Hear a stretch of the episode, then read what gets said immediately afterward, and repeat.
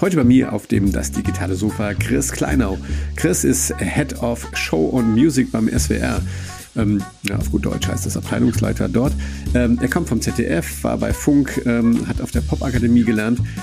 Das heißt also, Chris ist jemand, der sich wirklich in den neuen Medien wirklich gut auskennt. Ähm, er ist auch beim SWR heute für das Thema Digitalisierung zuständig, aber auch für die Formatentwicklung. Ein super spannendes Gespräch. Wenn ihr euch für das ganze Thema öffentlicher Rundfunk und Digitalisierung interessiert, dann solltet ihr jetzt dranbleiben. Chris Kleinau vom SWR. Viel Spaß damit. Das digitale Sofa mit Oliver Kemmern. Hallo, herzlich willkommen zu einer weiteren Episode von Das digitale Sofa. Ähm, heute freue ich mich sehr, einen sehr speziellen Gast da zu haben, nämlich Chris Kleinau. Und zwar Chris, du bist Head of, wie war das nochmal, Music und Show beim SWR. Hallo, Chris, grüß dich. Grüß dich, Olli. Hi, ja, ist ein toller Titel, oder? Geiler Titel, oder? Wir haben gerade überlegt, auf Deutsch heißt das Abteilungsleiter. Abteilungsleiter Show und Musik. ja. Schau und Musik müsste es ja dann eigentlich heißen. Ne?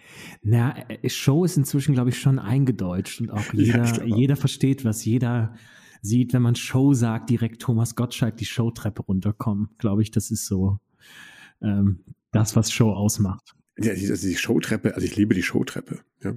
Also manchmal gehe ich auch bei mir so die Treppe ein bisschen so showmäßig runter, weil ich finde das ganz cool. Chris, wir haben uns kennengelernt vor ein paar Jahren mal auf der South by Southwest irgendwie. Da warst du doch beim ZDF irgendwie. Jetzt bist du ähm, beim, beim SWR.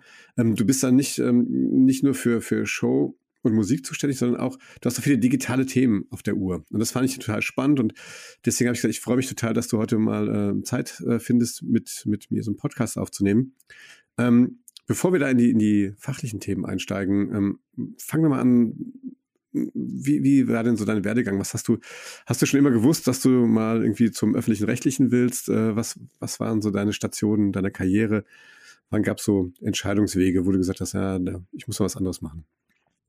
Ich wollte tatsächlich relativ früh schon ähm, zum Fernsehen, als ich wahrscheinlich wie jeder aus meinem Jahrgang, ich bin Baujahr 86, das heißt, ich habe noch vorm Fernseher mit meinen Eltern zusammen am Samstagabend Thomas Gottschalk geguckt und saß da frisch geduscht mit meinem Bruder äh, vor der Couch und haben ihn dann gesehen, deswegen wie er da die Showtreppe runterkommt. Und ich glaube, das war für mich so damals schon der Wunsch irgendwie zum Fernsehen zu gehen, aber ich habe ganz uncool nach dem Abitur eine Ausbildung zum Bankkaufmann gemacht. Damit ging es erstmal los und das war auch, fand ich, immer eine ganz gute Entscheidung. Ähm, und hatte aber dort das erste Mal Kontakt, sag ich mal, so mit Medienproduktion. Wir haben, ähm, unser Ausbildungsjahr hat für die Sparkasse so als Projekt einen Ausbildungsfilm gemacht und es gab damals diesen Werbespot ähm, von der Sparkasse, wo so ein Helikopter rumfliegt. Und statt dass der Typ äh, zum Geldautomaten kommt, zeigt ihm der Mensch mit dem Helikopter den kompletten, die komplette Einrichtung der Sparkassenfinanzgruppe. Und wir haben da so ein Cover draus gemacht für die Ausbildung. Das war so mein erster Zugang zu den Medien oder zur Medienproduktion, sag ich mal, noch ganz oldschool auf DV-Kassette äh, mit einem anstrengenden Schnittprogramm. Und ähm, als es dann darum ging, nach der Ausbildung, wie geht's weiter, habe ich mich entschieden, nach Mannheim zu gehen an die Popakademie. Popakademie Mannheim, habe da Musikbusiness studiert. Ähm, auch nicht unbedingt irgendwie direkt der Weg zum Fernsehen, sage ich mal. Und durfte dann aber im, was war es, dritten Semester das erste Mal ins Praktikum und da bin ich dann zum ZDF gegangen. Und das war quasi 2009 war das mein erster, äh, meine erste Begegnung mit dem, mit dem Lerchenberg und so richtig habe ich es da auch dann nicht mehr weggeschafft. Erst quasi vor sieben oder acht Monaten. Ja. Ähm, bevor wir auf den Lerchenberg gehen, ähm, die Popakademie, das, da hört man ja viele coole Sachen. Ne? Davon, vielleicht kannst, kannst du ein bisschen was dazu erzählen. Also, wo kommt das her? Was passiert da so genau? Weil da habe ich jetzt schon ein paar, paar coole Geschichten drüber gehört. Na, die Popakademie gilt ja so oder ist, hat sich entwickelt als zu so einer Nachwuchsschmiede für die Musikbranche. Ähm, und als ich dort damals studiert habe, 2008 bin ich dorthin, gab es erst zwei Studiengänge, ähm, Popmusikdesign und Musikbusiness auf dem Bachelor. Inzwischen gibt es zu jedem auf jeden Fall noch einen Master und auch noch den Studiengang Weltmusik. Also es hat sich zu so einer Popmusik Hochschule auch entwickelt, die inzwischen sehr, sehr viele Absolventen in führenden Positionen auch hat.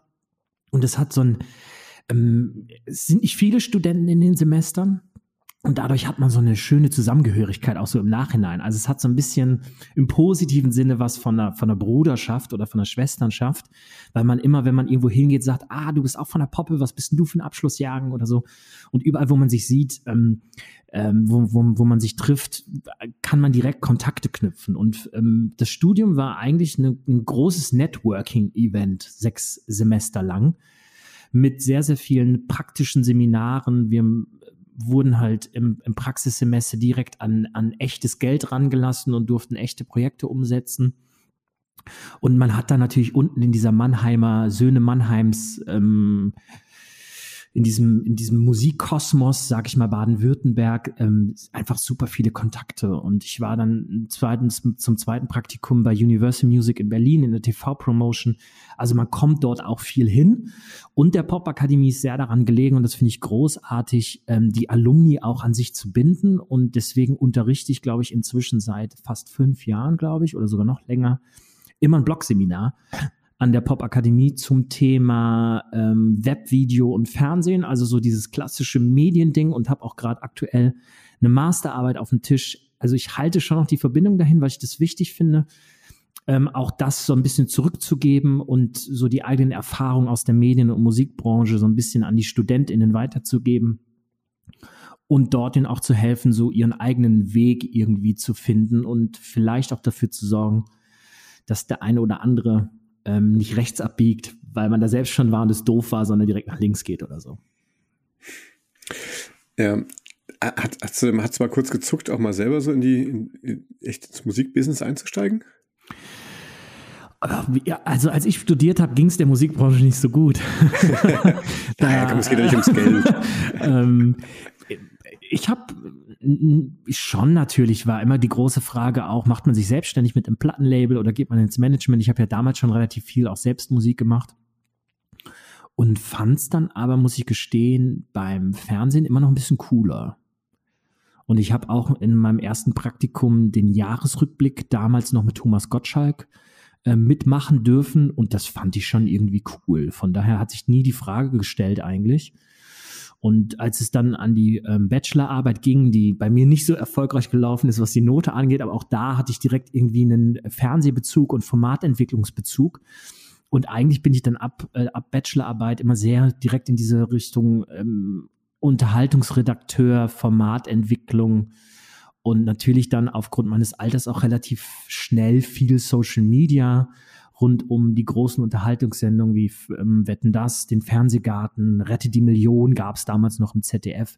Und so war man dann letztendlich irgendwie relativ schnell an dem Punkt, dass man so der Social Media oder Cross Media Redakteur war, obwohl es irgendwie 2010 oder 2011 noch nicht so Thema war wie jetzt.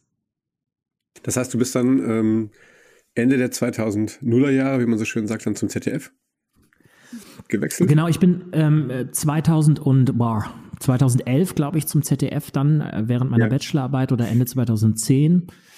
Ähm, habe dort alles einmal durchgemacht von ähm, studentischer Aushilfe in der Online-Redaktion über freier Mitarbeiter und irgendwie sämtliche Vertragsarten durch. Zwischendurch hatte ich mal ein Gastspiel in Berlin bei Twitter und habe dort mit äh, zwei sehr lieben Kollegen ähm, so die TV- und Entertainment-Bereich gemacht und bin dann zurück zum ZDF von, zum Start von Funk. Ähm, weil ich das ein super spannendes Projekt fand und immer noch finde, was ähm, sich die ARD und ZDF da ausgedacht haben und durfte dann äh, im Sommer 2016 ähm, eins der ersten Funkformate mit an den Start bringen. Damals Gute Arbeit Originals mit der BTF zusammen, mit Florentin Will und Katja Gerz vor der Kamera, also so eine Sketch-Comedy für YouTube und danach dann beim ZDF relativ ähm, schöne Dinge machen, ähm, so äh, Online-Geschichten, Digitalgeschichten für die Heute-Show, ähm, Digitalgeschichten für den Fernsehgarten, Formatentwicklung für die Mediathek und konnte da in einem ganz coolen Team ähm, auch dann am Ende meiner Zeit beim ZDF in der, ähm, ich glaube, digitale Formatentwicklung hieß das Team auch, ähm, relativ viel machen, auch an der letzten Giovanni Zarella Show noch an den Digitalsachen so ein bisschen mitarbeiten. Und hatte da eigentlich so zwischen, äh, sag ich mal, klassischer linearer Fernsehshow und ähm, jüngstem Social Media Format irgendwie alles mal in den Händen und habe da so einen ganz guten Sprung zwischen den Welten hingekriegt. Kannst du vielleicht ein bisschen was, äh, bevor wir da vielleicht noch ein bisschen tiefer einsteigen, nochmal, weil Funk, äh, ich weiß nicht, ob das allen was sagt. Ich meine, Funk klingt ja erstmal so, ne, wie der Funk, Funk klingt ja, super all, ja, ja. Nach, nach Volksempfänger, ja. So, äh, äh, was ist was, äh, Funk? Ähm, du hast gerade so ein bisschen einfach so nebenher gesagt. Erklär mal ganz kurz, weil es ist ja wirklich ein cooles Projekt, aber ich glaube, viele kennen das gar nicht. Ne? Funk hieß früher mal das junge Angebot von ARD und ZDF. Das hat es okay, deutlich klarer gemacht. Also es war dann schon klar, was es ist, aber es war noch uncooler auf jeden Fall. Ähm, ARD und ZDF haben, glaube ich, irgendwann mal festgestellt, dass sie ähm, leider vielleicht ein bisschen zu spät, aber das ist eher meine persönliche Sicht, äh, dass wir mit unserem Programm, was wir gemacht, machen, gemacht haben damals, äh, in den ganz jungen Regionen einfach niemand mehr erreichen. Und dann gab es Diskussionen auch, das hat man ja auch in der Presse mitbekommen, braucht es einen Jugendkanal, also so richtig auf der Tastatur, auf dem Fernseher. Ein Jugendkanal, das, der ist es dann zum Glück nicht geworden, sondern es ist ein damals war es so Multi-Channel Network, war ja lange Zeit mal bei in, rund um so Social Media so das geflügelte Wort. Und ich glaube, von der, von der Denke her sollte ähm, Funk genau das sein. Ähm, eine, eine Multi-Channel Network, wo zielgerichtet für die Zielgruppe 14 bis 29 und natürlich nicht für die komplette Zielgruppe, sondern sehr klar segmentiert in kleinere Alterssegmente und auch Bedürfniszielgruppen ähm, Formate entwickelt wurden. Und da halt anders als die großen Mutterschiffe ARD und ZDF eben nicht fürs lineare Fernsehen oder für die Mediathek, die ja damals auch noch nicht so gut ausgebaut waren, wie sie es jetzt sind, sondern ganz klar mit dem Blick auf Drittplattformen, also auf ähm, YouTube, Facebook, Instagram, Snapchat, inzwischen TikTok, also sehr klar zielgerichtet Formate für eine Primärplattform ähm, und ähm, um einfach dort die jungen Leute zu erreichen, wo sie sich aufhalten. Und es gibt inzwischen super erfolgreiche Formate, die auch immer noch laufen. Steuerung F ist so ein Format, was immer noch super erfolgreich läuft. Ähm, das Bohemian Browser Ballett ähm, war ein Funkformat, was inzwischen auch in der Mediathek vorhanden ist. Also es war so ein bisschen Talentschmiede auch ist es inzwischen geworden. Also Eva Schulz zum Beispiel hat ja mit Deutschland 3000 auch ein sehr erfolgreiches Format und ist so zu einer super erfolgreichen ähm, Nachwuchsjournalistin geworden und inzwischen gar nicht mehr Nachwuchs, sondern super jungen, erfolgreichen Journalistin, die für eine sehr moderne Art äh, von öffentlich-rechtlichem ähm, Journalismus steht.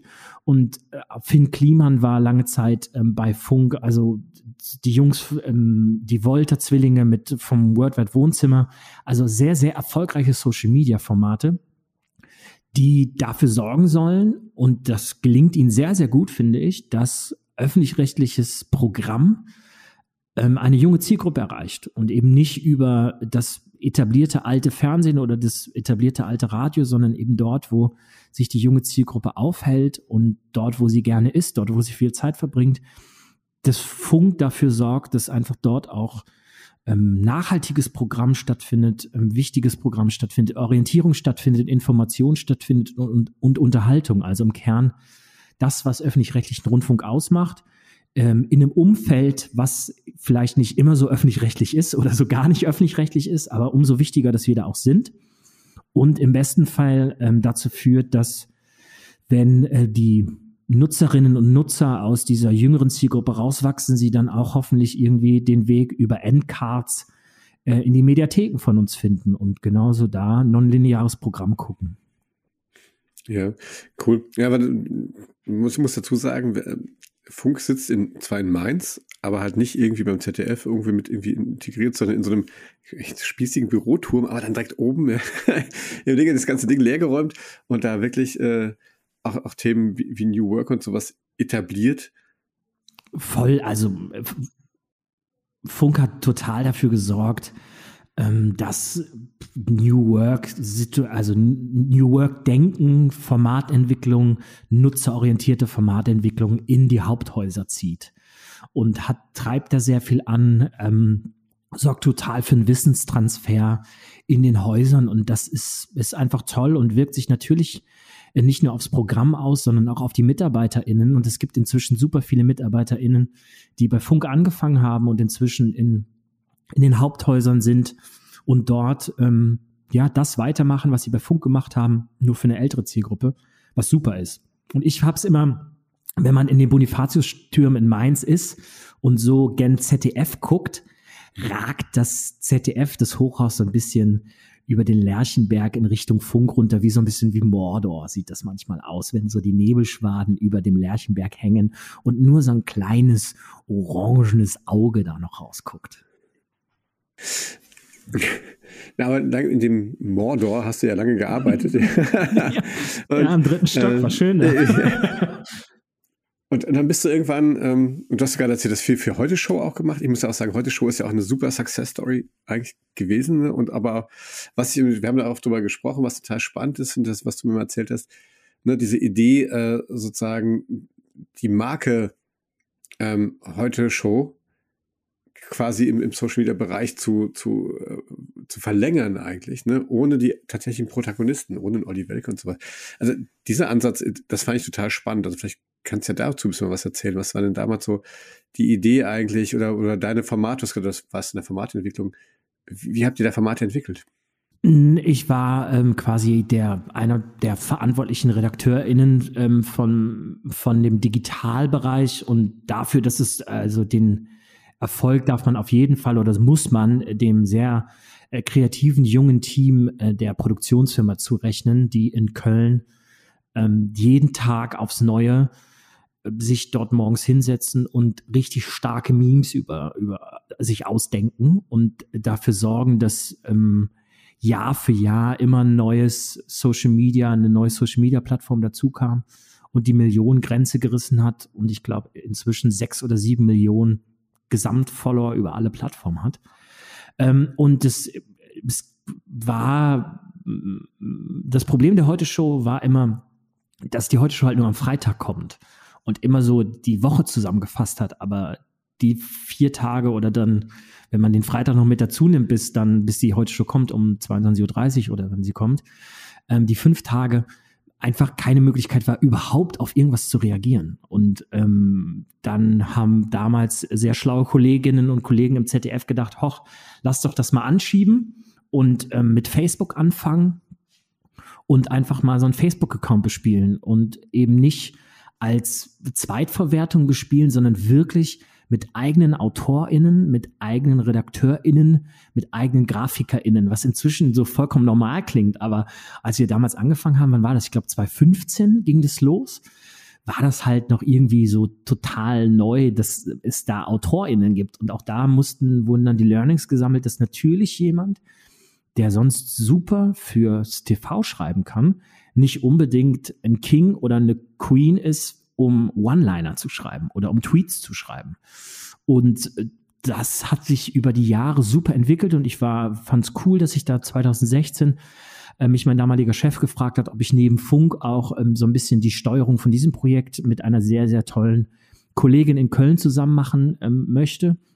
Und da haben wir viele schöne Sachen an den Start gebracht. Irgendwann kam Instagram mit dazu, dann kam YouTube mit dazu. Ähm, mit allem drum und dran, was dazugehört und dann natürlich auch die Entwicklung, wie kriegt man die, ähm, ja, also wie kriegt man quasi Mediathek und YouTube gut nebeneinander gespielt ähm, und irgendwann wurden dann natürlich auch kleine Formate für die Sommerpause entwickelt, wenn man, weil wir gesehen haben, äh, so Algorithmus, der braucht auch ein bisschen Futter, auch wenn die lineare Sendung nicht läuft.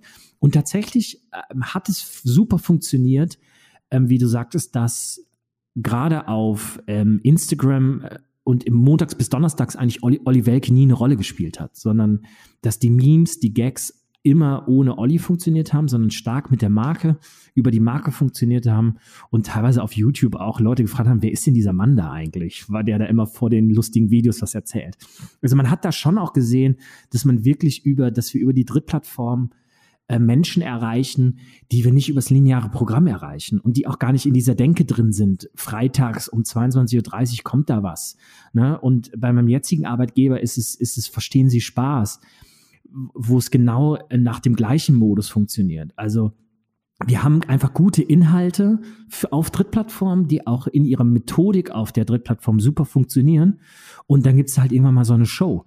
Ähm, in der dann, in der das quasi zusammengebaut wird und daraus eine Abendshow entsteht. Aber die Inhalte sind einfach so gut und sind so zielgruppengerecht, dass sie auf, auf den Drittplattformen Millionen von Menschen erreichen, Millionen von Menschen unterhalten und dafür sorgen, dass so eine Marke eben nicht mehr nur eine Fernsehshow ist, sondern dass es einen Großteil der Fans gibt, die mit einer Fernsehshow überhaupt nichts anfangen können und auch das gar nicht brauchen, sondern die, für die ist halt, verstehen sie Spaß, montags bis freitags, ähm, irgendwie eine coole, eine coole Verlade ähm, auf YouTube oder irgendein cooles Meme ähm, auf Instagram. Ja, verstehen Sie Spaß ist ja quasi der Godfather of Prank, oder? absolut, absolut. Also, ja. ja. Du, ähm, du hast gerade so ein bisschen nebenbei so gesagt, ne, mein neuer Arbeitgeber. Hm. Ich sag mal, wenn man beim ZDF jetzt, sag ich mal, so wie du wirklich ja in vielen Sachen, also von Anfang an auch da reingekommen bist, viele Sachen damit aufgebaut hast, wann kam für dich so der Moment, wo du gesagt hast, ey, irgendwie, ähm, hier, ähm, hier, hier brauche ich meine Abwechslung quasi. Ähm, wie, und dann bist du ja quasi nicht, nicht, was ja dann viele auch machen, vom öffentlich-rechtlichen dann vielleicht zum Privaten oder sogar in die, in die Wirtschaft, in die Industrie zu gehen. Ähm, wann hast du gedacht, ja, ich müsste mal ein bisschen äh, weiter im öffentlich-rechtlichen, aber woanders hingucken? Wann kam der Moment für dich? Ich habe eigentlich immer ähm, für mich äh, entschieden, Dinge zu tun und Dinge auszuprobieren. Ich habe auch zwischendurch mal promoviert, zwei Monate lang, ähm, an der Hochschule in Mainz und habe da auch hab da dann für mich festgestellt, ja, das ist eine coole Idee und ein Doktortitel macht sich cool am Klingelschild und meine Mutter findet's gut, aber das ist es nicht für mich. Aber ich fand es immer wichtig, nicht zu sagen, hätte, hätte Fahrradkette, sondern ja, lass doch mal gucken, wie es so klappt.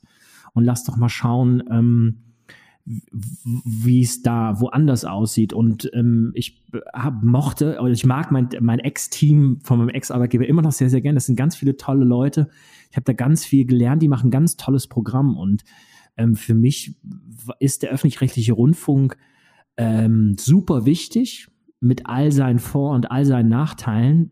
Ähm, und auch ich frage mich manchmal, so was muss sich Großes verändern äh, für diesen öffentlich-rechtlichen Rundfunk? Aber in dem Fall war für mich so nach einer sehr, sehr langen Zeit, ich habe tolle Formate betreut, die Frage, wie geht's denn weiter? Also ich bin 35, werde jetzt 36 und natürlich war dann so irgendwie so, keine Ahnung, Karriere, jetzt würde ich jetzt nicht unbedingt sagen, sondern ähm, wo könnte ich hin? Und ähm, der SWR ist, ähm, finde ich, ein, ein, ähm, eine der Landesrundfunkanstalten, die sehr, sehr viel machen in Richtung Digitalisierung, inzwischen mit einer eigenen Direktion, ähm, die sich um das Thema Digitalisierung, um äh, Transformation kümmert, mit einem ähm, sehr, sehr tollen Intendanten, der dem total viel daran liegt, ähm, sich zu modernisieren und sich zu verändern. Und ähm, das war für mich einfach ein guter Grund, damals zu sagen, im im letzten Jahr, ich bewerbe mich da auf eine Stelle. Und da hat es dann zweimal nicht geklappt. Und alle guten Dinge sind drei, beim dritten Mal hat es dann geklappt. Und ähm, meine aktuelle Chefin und auch ähm, der komplette SWR haben gesagt, okay, ein Abteilungsleiter, der 35 ist und das Mindset mitbringt zwischen linearem Fernsehen und digitalen äh, Innovationen irgendwo so dazwischen. Und Formatentwicklungskompetenz, Digitalkompetenz passt ganz gut in Show und Musik ähm, und haben ähm, ja haben sich dann für mich entschieden und das war natürlich irgendwie ist ein ist ein äh, ist eine tolle Möglichkeit. Ich habe ein großartiges Team, mit dem ich da zusammenarbeiten darf. Sind ganz viele ähm, durch alle Generationen haben wir dort Menschen, die an Formaten arbeiten, die Formate weiterentwickeln, die sehr, sehr erfolgreiche Formate betreuen und trotzdem immer noch richtig hungrig sind, neue Formate zu machen, Dinge zu verbessern, Dinge zu verändern und irgendwie dafür zu sorgen, dass der öffentlich-rechtliche Rundfunk sich von innen heraus auch modernisiert. Und ähm, das finde ich super, finde ich enorm wichtig, weil ähm, weil es gerade, also in dem jetzigen Konflikt, in dem wir uns befinden, gerade ähm, oder in dem, dem eigentlich nicht wir uns befinden, aber äh, die, die, die Ukraine, die Russen, äh, die, die dort einmarschieren so. Und es ist enorm wichtig, dort einfach auch ähm, darüber aufzuklären und ähm, einen freien Rundfunk zu haben, wie wir ihn hier haben. Und mit allen, mit aller Kritik, die man diesem großen Apparat immer entgegenbringt, es ist enorm wichtig, dass wir das so machen können. Und dass wir ähm, Menschen haben, die äh, frei berichten können, die das sagen können, was sie denken und die, ähm, die ja guten Journalismus machen und genauso irgendwie die gute Unterhaltung machen, die unter öffentlich-rechtlichen Fahnen ähm, gesendet wird. Und ja, ich glaube, da es, es braucht das und ähm, ich hoffe, das gibt es noch relativ lange. Ja, ich, also da kann ich nur, nur zustimmend nicken und sagen, da hast du vollkommen recht. Wie, äh, du sagst jetzt, ähm, also so, so einen Wechsel dann so zu machen und du hast ja jetzt auch durch mehr Verantwortung, ne? oder? Vermute jetzt mal auch Personalverantwortung. Ähm, wie, wie gehst du mit sowas um? Also äh, reizt dich das? Ist das, ähm, wie, wie challenge dich das?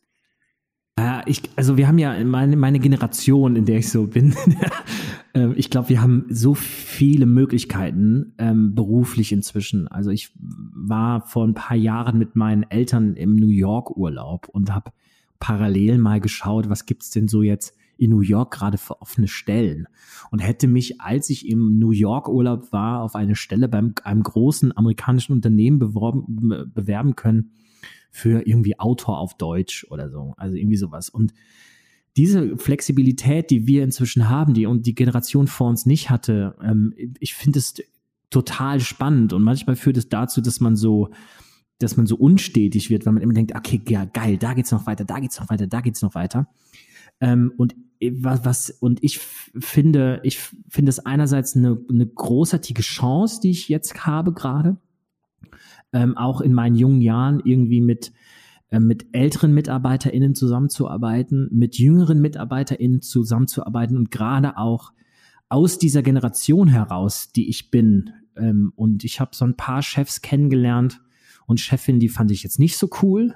Und ich habe ein paar Chefinnen kennengelernt, die fand ich ziemlich cool. Und in allen Diskussionen, die wir gerade haben, also auch manchmal fällt es mir leicht zu gendern, manchmal kriege ich das nicht hin.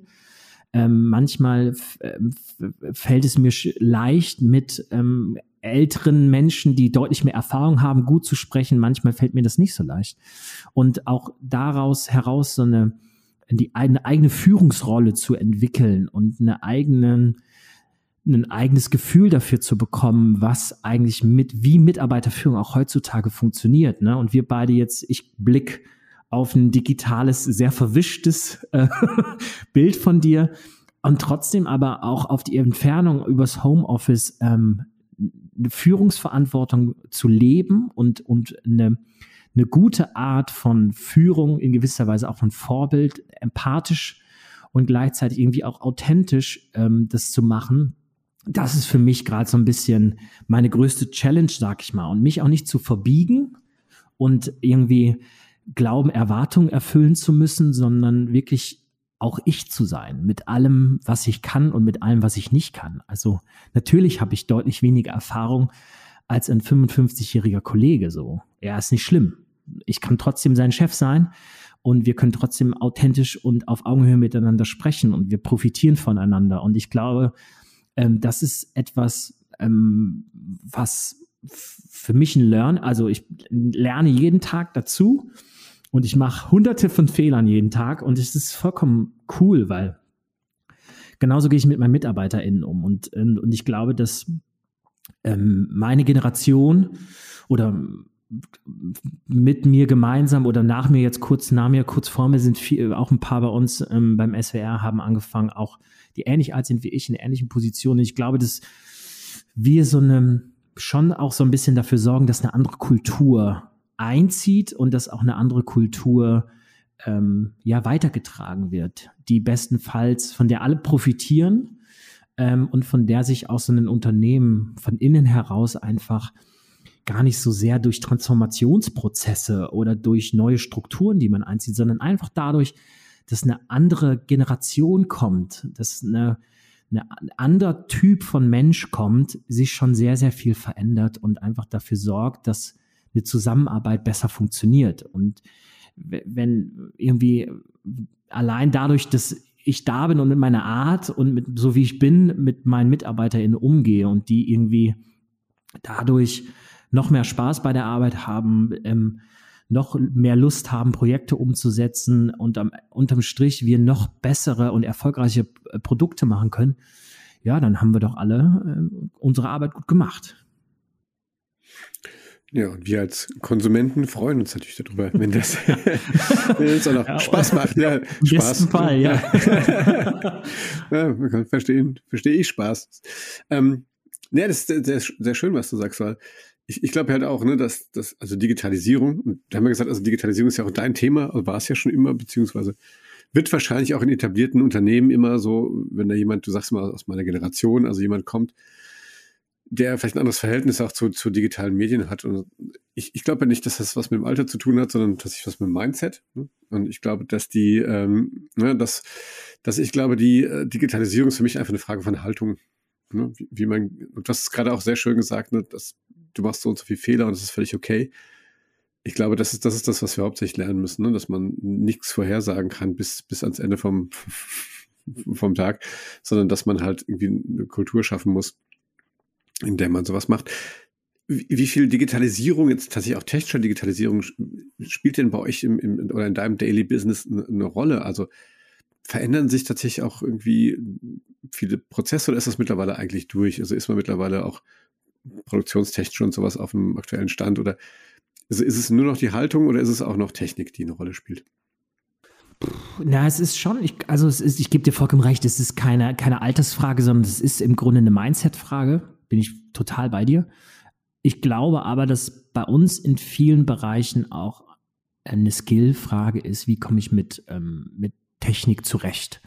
Und ähm, dieses Umwälzen auch von in der Corona-Zeit von ähm, ich sitze nonstop am Schreibtisch und rufe jemanden an auf einem Festnetz hinzu, ich bin jetzt, äh, ich nutze jetzt nur noch Teams und ähm, ich nutze diesen Kanal als vielseitiges Tool, erforderte, so habe ich das, also war für viele super schwierig. Und auch jetzt in dieser hybriden Arbeitsform äh, mit ein paar Leuten sind zu Hause, ein paar sind im Büro, man will hybride Meetings machen. Da kommt dann schon so eine technische Frage auch. Und wie zieht Digitalisierung bei uns ein? Ich habe ähm, in der ersten, im ersten Corona-Monat ähm, die redaktionelle Abnahme quasi einer, einer Show übers, über so ein über einen Zoom-Chat gemacht. Also es war völlig, also hat niemand, glaube ich, erwartet, dass man das mal machen kann. Ähm, und inzwischen ist es vollkommen, vollkommen normal, das so irgendwie zu machen über, über Digitales, über komm, ich stell dir dein iPad hin, guckst dir an, mach fertig. Ähm, und ich glaube, dass, äh, dass es einen, also in meinem Team ist es eine totale Bereicherung, dass wir Generation, dass wir viele Generationen aufeinandertreffen und dass alle voneinander lernen können. Und ich, und das ist, glaube ich, dann nicht nur ein Lernen in Skills und wie können wir mit Dingen umgehen. Also wie ich bringe mein, eine junge Kollegin bringt einem älteren Kollegen bei, wie TikTok funktioniert, wie Filter funktionieren oder so, sondern aber es ist auch ein, sich ein Mindset abschauen sich einen, das eigene Mindset reflektieren und das eigene Mindset irgendwie ja anpassen. Und ich glaube, da ähm, das sind gerade Herausforderungen bei in, in der generellen Arbeitswelt. Ähm, wenn äh, und, und gerade auch in der Medienwelt, gerade wenn es um Fernsehen geht, wo so viele RedakteurInnen äh, auch in der Unterhaltung ähm, riesige Reichweiten hatten mit den Abendshows, die sie gemacht haben. Und auf einmal heißt es, ja, aber wir wollen eine junge Zielgruppe erreichen, wir machen jetzt ein TikTok-Format. Und das hat dann vielleicht am Anfang nur 4000 Abrufe, 5000 Abrufe, keine Ahnung, irgendwann hat es 300.000, aber es hat dann eben nicht die sieben Millionen in der Spitze, so wie früher.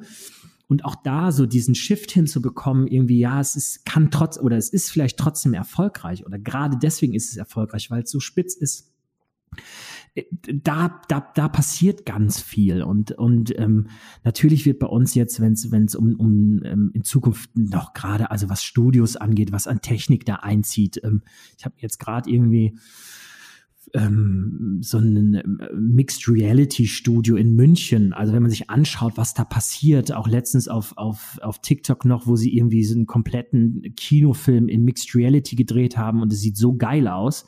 Ne? Also natürlich passiert super viel in diesen Sachen in, ähm, in, der, in, der, in der Medienbranche und es, es, es fällt ja selbst mir schwer, damit zu halten. Und trotzdem glaube ich, und das ist dann wiederum die Mindset-Frage, ähm, wie offen gehe ich damit um ne? und wie lasse ich das auch auf mich zukommen und verurteile das nicht. Also wir hatten mal ähm, einen Workshop, wo es so um Digitalisierung ging, ist auch schon ein bisschen länger her.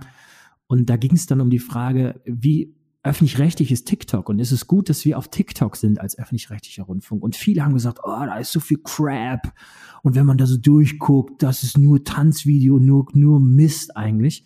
Und wo man also sagt, ja, Moment, gib doch mal jemandem, der sonst nie Fernseh guckt, die Fernbedienung in die Hand. Und dann macht der halt mal, weiß ich auch nicht, einen privates Programm an, wo gerade halt irgendwie Schwiegertochter gesucht läuft. Auch da würde man dann sagen, öh, was für ein Crap, der im TV läuft. Ne?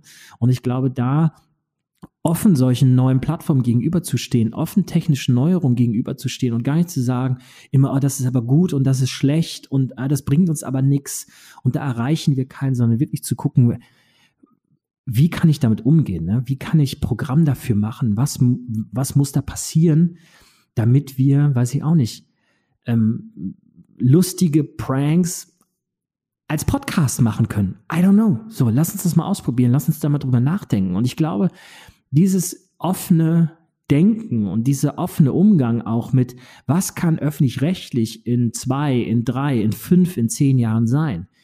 Ich glaube, da hat, um da auch den Bogen wieder zurückzusprechen, ich glaube, da hat Funk viel Mindset auch den Leuten beigebracht und da geholfen, das eigene, sich, sich da weiterzuentwickeln und, und ich, und jetzt in den großen Häusern, und das merkt man ja auch nicht nur, nicht nur beim öffentlich-rechtlichen Rundfunk, in den großen Medienhäusern, guckt ihr RTL an, was da passiert gerade mit Verlag einverleibt und alles wird neu umgebaut. Und ich glaube, ähm, zurückzugehen in der, in der, in der Digitalisierung und oder im, im Rahmen und wieder mehr über Inhalt zu denken und mehr zu gucken, wo ist die Geschichte, wo ist die Story, was wollen wir eigentlich machen und dann zu überlegen, wo bringe ich das hin, wo kann ich das dis distribuieren, wie muss ich das verpacken. So, ich glaube, das ist das, was Digitalisierung gerade bei uns ausmacht und ähm, wo noch ganz viel kommen wird. Ne? Also hier Zauberwort Metaverse und so keine Ahnung, wie der öffentlich-rechtliche Rundfunk da demnächst stattfindet. So, aber auch das finde ich super spannend und da offen ranzugehen und zu gucken, was, was kann uns das bringen? Was können wir da machen? Wie können wir dort technische Innovationen nutzen, um inhaltliche Innovationen zu machen oder andersrum? Ja, ich glaube, da, das ist, da sollte man sich drauf einlassen und dann ist es, ist es cool, so. Es ist vor allem sehr cool, wie du darüber sprichst und was du dir für Gedanken machst. Chris, vielen Dank. Also wirklich großartig, ich muss sagen. Ich habe gesagt, ich würde so 10% Redezeit haben. Ja. Jetzt ja, vergiss es also. Ja. Kann ich vier. Äh, nein, äh, wirklich super. Also vor allem hatte ich mir noch als letzte Frage so auf, äh, aufgehoben, so von wegen, wo geht's denn eigentlich hin? Das hast du jetzt automatisch gemacht. Also ich meine, man merkt schon, du bist vielleicht ein Profi am Ende vom Tag. Ja. Hat der SWR gar nicht so scheiße eingekauft, ja. Okay. ah, das müssen die entscheiden. ja, Nein, aber ich glaube, Gebührengelder. Nein, aber ich glaube, es ist ja, also ich habe das große Glück natürlich irgendwie super privilegiert, hier in Mainz zu sitzen. Ähm, wir haben hier ein großes Medienzentrum, wir haben eine Hochschule hier. Ähm, ich unterrichte immer noch mal, wenn sie mich lassen, auch an der Hochschule in Mainz und da kommt ja immer was nach. Also du hast ja immer da so einen Durchlauf.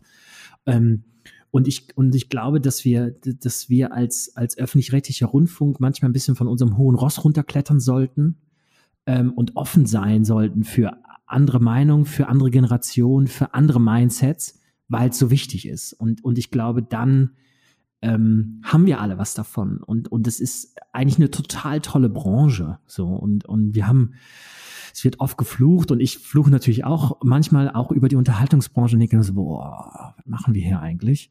Aber am Ende des Tages machen wir tolle Sachen, wir bringen die Leute zum Lachen. Und, und das ist in, in so einer Zeit wie jetzt gerade ähm, bleibt dann das, das Lachen manchmal im Halse stecken und dann sagt man auch, nee, wir posten heute mal nix, weil es gerade nicht um uns geht. Aber trotzdem, am Ende des Tages, glaube ich, hilft es dabei. Und wenn man da irgendwie einen kleinen Teil auch nur dazu beitragen kann, ähm, freut an das, wenn man abends ins Bett geht und wenn man morgens mit dem ersten Kaffee aus dem Fenster guckt und sagt, ja cool, was kommt denn heute? Und ich glaube, ähm, wenn man da einen, so, und das ist auch immer, das gebe ich auch gerne an meine Studenten weiter, ne? macht das, was euch antreibt. Und ähm, dann hat man auch Spaß im Leben.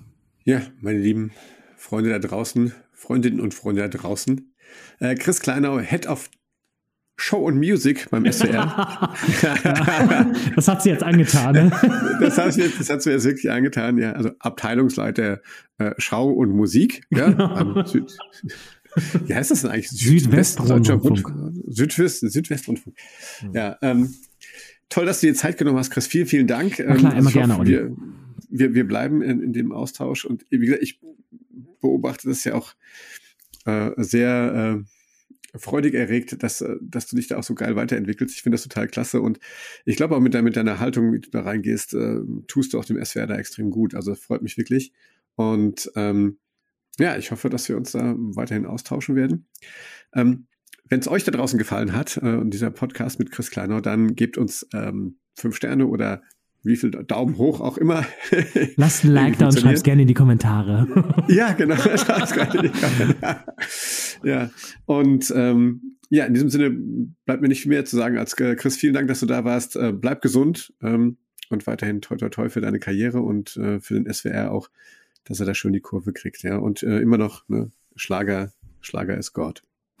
ja, das ein schönes Statement. Also letzte Frage, wie, wie, wie, weit, wie weit vermisst du auch manchmal den Fernsehgarten so ein bisschen? Gar nicht, nein. Ich habe, ähm, ich darf immer wieder sonntags betreuen, ähm, tolles Format und ähm, von daher, ich bin da, ich bin da, was Schlager angeht, sehr, sehr gut versorgt.